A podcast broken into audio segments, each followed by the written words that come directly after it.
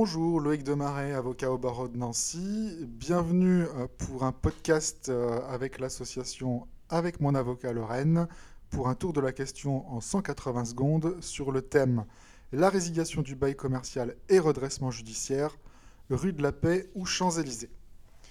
Le sujet ne va traiter que euh, de la situation du locataire en redressement judiciaire, puisque lorsque nous ne sommes pas en présence d'un locataire en redressement judiciaire, le bailleur ne va avoir qu'une seule possibilité, la procédure classique devant euh, le euh, juge des référés en application de la clause résolutoire insérée dans le bail.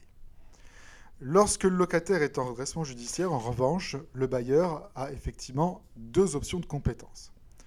La première option consiste à opter pour la procédure classique, euh, qui va d'abord commencer par un commandement de payer qui doit être délivré au locataire pour obtenir le paiement de l'arriéré locatif.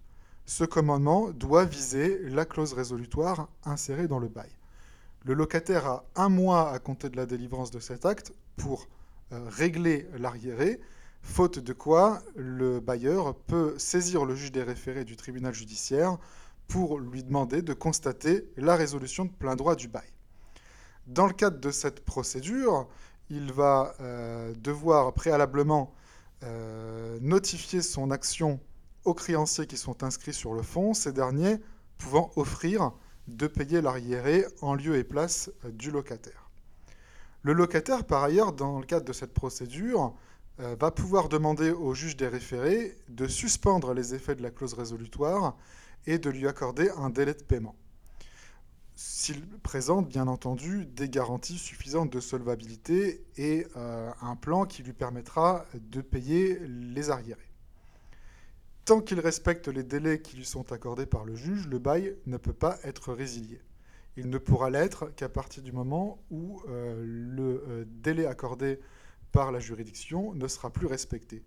Il peut donc y avoir un certain temps entre euh, le début de la procédure et la résiliation effective du bail, de sorte que cette euh, solution peut ne pas être opportune lorsque le bailleur cherche à récupérer le local au plus tôt. La deuxième option qui s'offre au bailleur consiste à saisir le juge commissaire en charge euh, du redressement judiciaire du locataire, et cette procédure n'est possible que lorsque, euh, en cours de redressement, le locataire s'abstient de payer le loyer courant pendant plus de trois mois. Attention, il n'est pas question ici euh, de viser l'arriéré locatif qui existait avant euh, l'ouverture de la procédure collective, puisque celui-ci a été gelé par le, dépôt de bilan et ne sera payé que dans le cadre d'un plan s'il en est adopté un. On ne vise dans cette procédure que le loyer courant pendant la procédure de redressement judiciaire.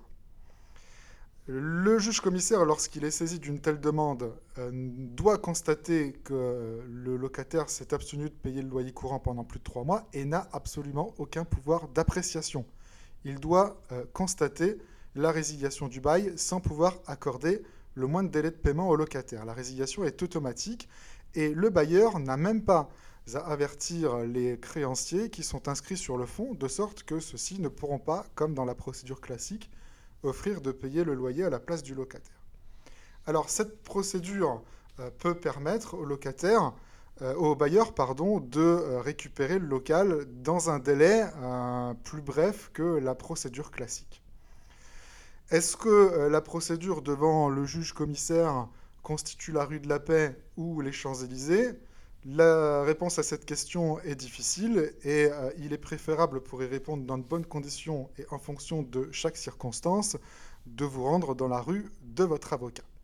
Merci euh, de votre écoute et rendez-vous pour un prochain podcast avec notre association.